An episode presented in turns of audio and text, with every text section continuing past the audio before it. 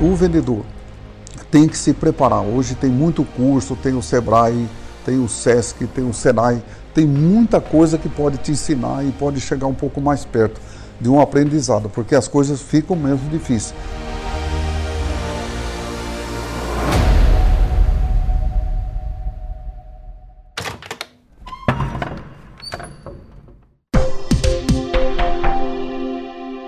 Olá para você que está nos ouvindo. Seja bem-vindo ao canal Pod Mário. O nosso muito obrigado a você que tirou um tempo para nos ouvir e para absorver um pouco mais de conhecimento sobre o mundo dos negócios. Estou mais uma vez com Mário Gazin, empresário e fundador do Grupo Gazin, que hoje vai falar e responder algumas perguntas sobre empreendedorismo e negócios. Hoje com um assunto que, modéstia à parte, seu Mário domina muito bem: a importância do atendimento ao público. Qual é o segredo para um bom atendimento? Como motivar a equipe a atender bem os seus clientes? O cliente sempre tem razão? Mário Gazin responde essas e outras perguntas em mais um episódio de Pode, Mário. Seu Mário, o senhor tem falado bastante nas suas entrevistas e palestras sobre as mudanças que a tecnologia vem trazendo na forma de vender. Quais mudanças o senhor percebeu que houveram no cenário de vendas nessas últimas décadas de trabalho com o varejo? Bom, Vamos falar um pouco para vocês hoje nesse pedacinho aí dessa meia hora, gente. Vamos prestar bem atenção que vale a pena. Olha, se a gente nós olhar há 10 anos atrás, você fechar os olhos e abrir há 10 anos atrás, nós vimos um mundo bem diferente de hoje, né? E basta você ver, isso nós estamos falando de 10 anos, é uma década só. É 10 anos, é aqui, foi ontem. Daí, se nós olhar a diferença de hoje para 10 anos atrás, é muito, muito grande. Porque há 10 anos atrás nós tínhamos ainda uma internet morta, muita falta de celular, muita falta de vontade, de, de, de, de, o pessoal não acreditava na tecnologia ainda, né? todo mundo se falava em tecnologia, se falava em mudança, mas ainda não se acreditava tanto nela como se acredita hoje. E hoje a gente vê um mundo diferente. Basta a gente olhar, ver hoje os postos de gasolina que nós vemos hoje, os postos de combustível, né? tudo bonito, bem arrumado. Então isso fez com que mudasse Hoje você vê quase num quarteirão quatro farmácias. É normal isso. Hoje já é normal isso. Aí começa a olhar também as lojas, as grandes lojas, uma fica perto da outra. Antigamente todo mundo ficava separado, um ia para um lado, outro para o outro. Um queria estar longe do Paulo, outro queria estar longe do Pedro, outro queria lá do Antônio. Hoje não, hoje todo mundo quer estar perto de um, perto do outro. Quer dizer, você a Gazinha abre uma loja, daqui a pouco está lá perto Luísa, está Casa Bahia e assim por diante. No passado era o contrário, eu, eu tinha que, meu sonho era estar tá perto da Casa Bahia. E assim por diante, esse era o, o, o coisa do grande, porque nem todo mundo atende igual. E o que manda no todo varejo é o atendimento, não é o preço mais. Né? O preço já foi coisa do passado. Hoje não. Hoje o que manda é o atendimento. Pode ser que algum, alguma pessoa que passa na frente da tua loja e compra por causa que o preço está baixo hoje, esse não é teu cliente. Ele é um oportunista. Ele é aquele que entra em todo lugar que o preço está mais baixo.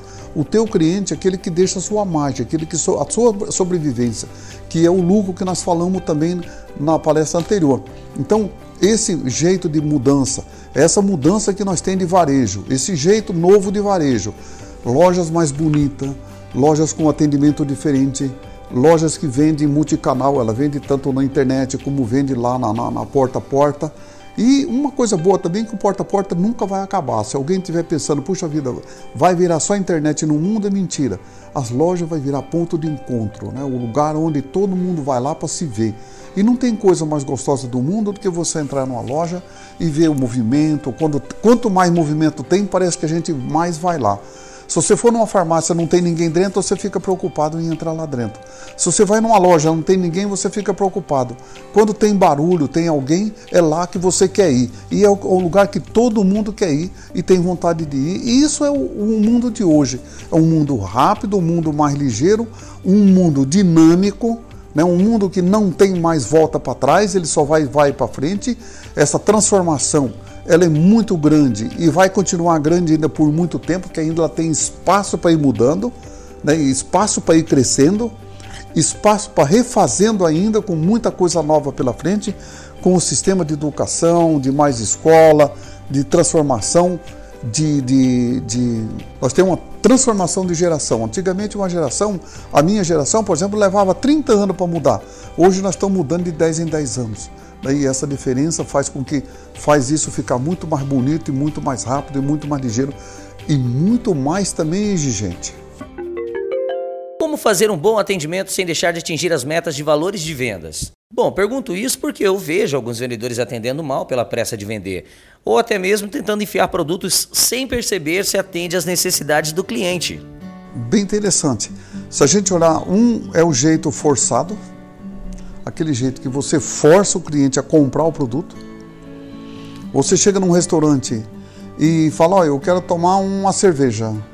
E a pessoa traz a cerveja, não traz o copo. Isso é uma falha muito grande. Ou é pressa, ou é falta de vontade, ou alguma coisa está errada. Né? Se o cara trouxe a bebida, ele tem que trazer logo o copo. Se, e ser ligeiro não atender, mas ser ligeiro é uma coisa e forçar é outra. Né? Se você é ligeiro, você quer fazer com que a pessoa perca menos tempo. Isso é muito bom. Agora, forçar é a coisa que não podia acontecer. Eu acho que forçar não pode. E, e não forçar, você acha que você está mandando o cliente para o outro lado. Mas muitas vezes o não forçar também ajuda você vender, ajuda você a fazer um bom negócio. Né? Então, os dois fatores é muito importante, mas eu fico mais no forçar e não forçar. Os dois seria o ideal. Ali é muito bom. Forçar demais não é bom, mas ouvir o cliente com muito cuidado é a coisa mais importante. Na primeira palavra que a pessoa falar, você tem que estar atento a, dar, a saber qual é a resposta que você tem que dar e qual é o produto que a, a pessoa está te procurando. Então, acho que esse é muito interessante. Qual é a diferença de um atendimento com foco em agregar preço na venda e com um atendimento que agrega valor ao produto, seu Mário? Primeiro você valoriza o produto. Se você der o preço primeiro, você não valorizou o produto, você valorizou o preço. Vender para a pessoa não o produto, mas vender para ele o benefício, aquilo que ele vai usar, aquilo que ele vai desfrutar do produto. Porque a pessoa comprar um produto e levar em casa e não usar ele direito, isso é um pecado, porque você gastou dinheiro e não está usando 100% do produto. E então o valor é a coisa mais importante porque você dê todo o valor que tem o produto para depois você dizer quanto que ele vale. Aí ele tem, ele passa a ser, ter preço normal. Ele não é nem caro e nem barato. Você está comprando é o benefício que o produto tem, o benefício que o produto foi feito. E se a gente olhar, todo mundo é a mesma coisa quando a gente vai assistir um filme. Né? Você assiste um filme, aí você acaba de ver o filme e vai embora para casa, não pensa mais em nada. Mas o bom quando a gente assiste o filme e você olha a ideia que a pessoa que fez o vídeo, fez o filme, pensar no que, que ele pensou para escrever aquele, aquele roteiro. Né? Isso seria muito bom. Assim é o valor que você tem que dar ao preço do produto daquilo que você vai comprar. E você não pode ser comprar o produto, você tem que comprar o benefício que o produto vai lhe dar, o benefício que o produto vai te servir. Se você chega num posto de gasolina e você fala, puxa vida, enche meu, o tanque do meu carro. Não, tudo bem, vai encher o tanque. Mas olha, eu, eu quero chegar em tal lugar. Puxa vida, bota a gasolina da Shell. Né? Bota a gasolina da Shell. Eu estou falando Shell aqui porque meu posto é Shell. Então, estou aí. Mas pode ser qualquer um. Né? Então não importa. Mas o, o benefício, olha, o nosso produto, ele anda mais. Tudo é gasolina, mas o meu anda mais. Isso é muito importante. Vende primeiro o benefício do produto, para depois você vender o outro, o preço. Tá, mas o, o senhor acredita que a falta de conhecimento sobre os produtos que a empresa oferece influencia diretamente no resultado da venda? Ou o bom vendedor ele consegue vender mesmo sem saber do que está falando? Ele pode até vender, não é que ele vendeu, a, pessoa comprou. você comprar o produto e a pessoa te vendeu um produto. Quando a pessoa te vendeu o produto, ele te vendeu o benefício. Quando você comprou um produto, você comprou um produto por. Você comprou por impulso. É, eu comprei por um produto por impulso. Né? Eu comprei porque eu estava em aquele impulso que eu ia fazer isso, que eu ia fazer aquilo, eu acabei fazendo. Mas não é o certo. O certo seria eu, vou, eu, eu, a pessoa me vendeu o produto, mas vendeu o benefício primeiro. Aí sim seria o ideal. Sou sincero, eu vejo hoje uma dificuldade muito grande no vendedor, principalmente o vendedor que vai vender para jovem, porque é uma geração diferente, uma geração que conhece o produto, porque ele primeiro olhou na internet, ele viu no YouTube, ele viu em tudo quanto foi aplicativo, ele já chega na loja, ele conhece. Quer dizer, o vendedor que vende para jovem hoje, eu, eu falo que tem que tirar o chapéu para ele. É um campeão, né? Um campeão porque ele está vendendo para pessoas que têm conhecimento, coisa que nós não tínhamos no passado. Isso há 10 anos atrás não existia. Né? Ninguém consultava preço antes. Hoje a pessoa consulta o preço, ele consulta tudo e vai na loja comprar. Então, essa é a grande diferença. Qual a diferença do varejo físico para o varejo da internet? É a diferença que hoje o preço ficou igual. No passado, um preço era um, outro era outro. Hoje não, tudo ficou igual. Porque tudo está igualzinho um ao outro. Então, esse é o grande. Agora, vender para jovem, gente, é muito, muito, muito mais difícil.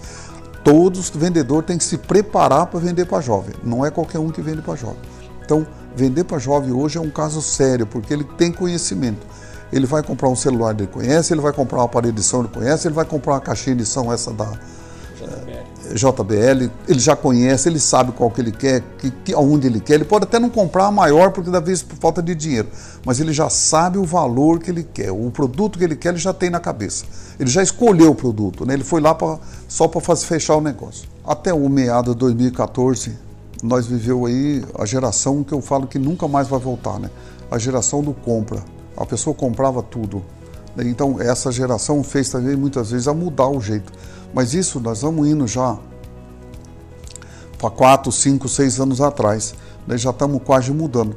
Mas a, a, tendência, gente, é esse mercado nunca mais vai voltar. Esse, esse movimento que nós tivemos em 2010, 2012, 2013, 2014. Isso nunca mais vai voltar. Todo mundo vai falar o mercado está melhorando, o mercado vai melhorar e vai melhorar, mas voltar aquilo lá jamais, porque aquele tempo lá todo mundo tinha crédito. Né? Todo mundo estava com o cartão de crédito limpo. Agora não, agora nós temos uma população com 60%, 65% com cartão de crédito cheio.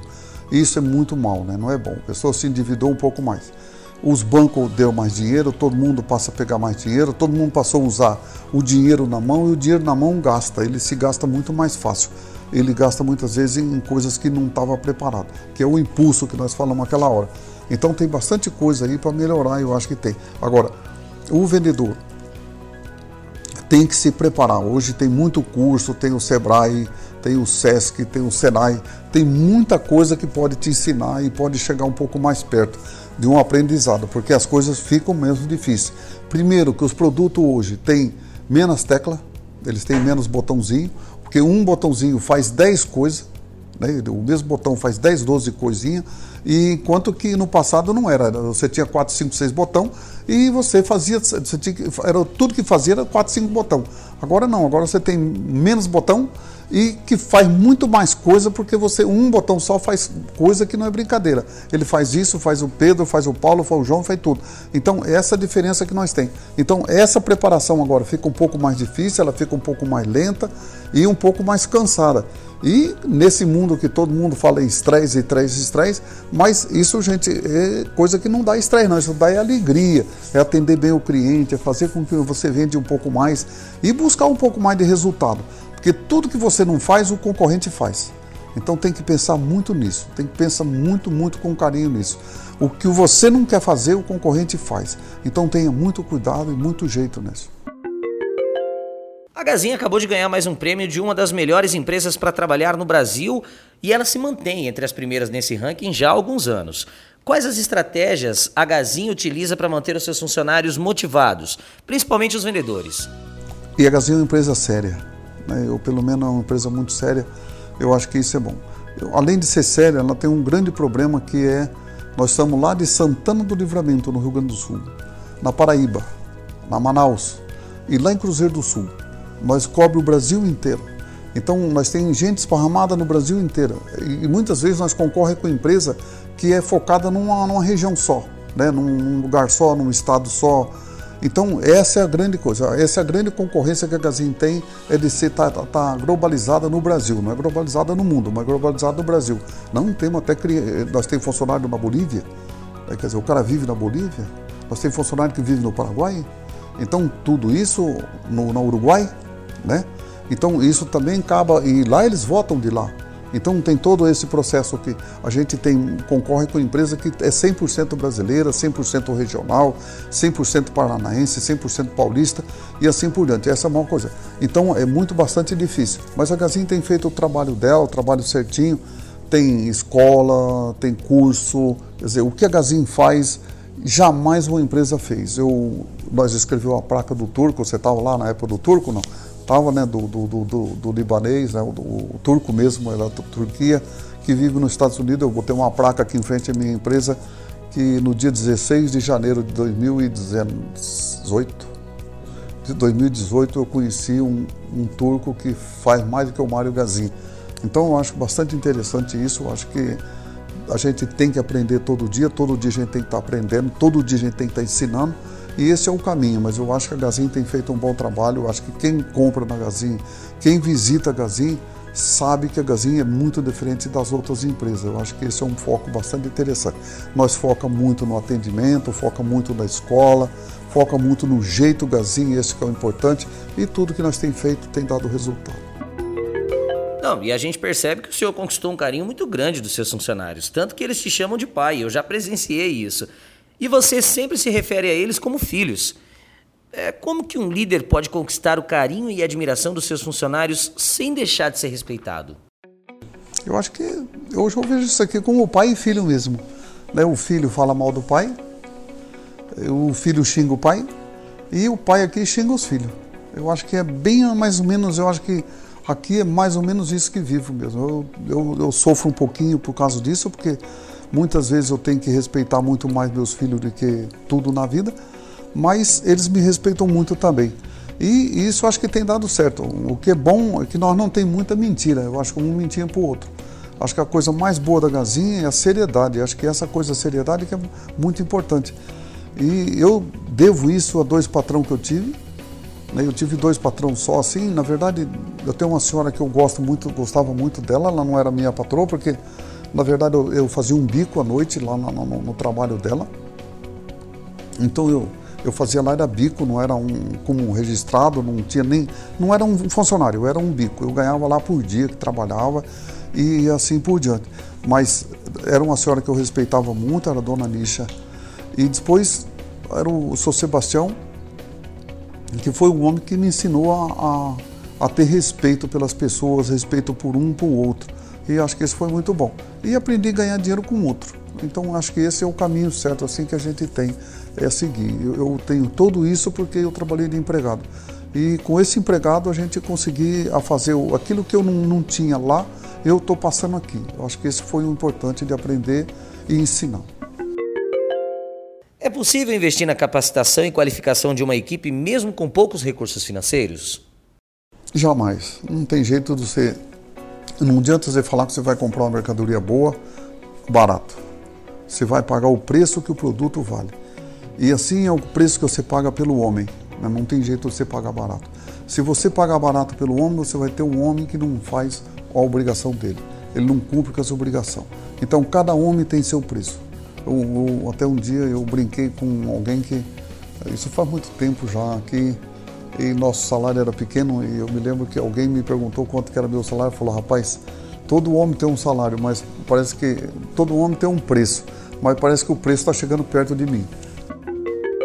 Seu Mário, agora eu gostaria que o senhor desse cinco dicas para um bom atendimento na sua visão. A primeira é perguntar o nome.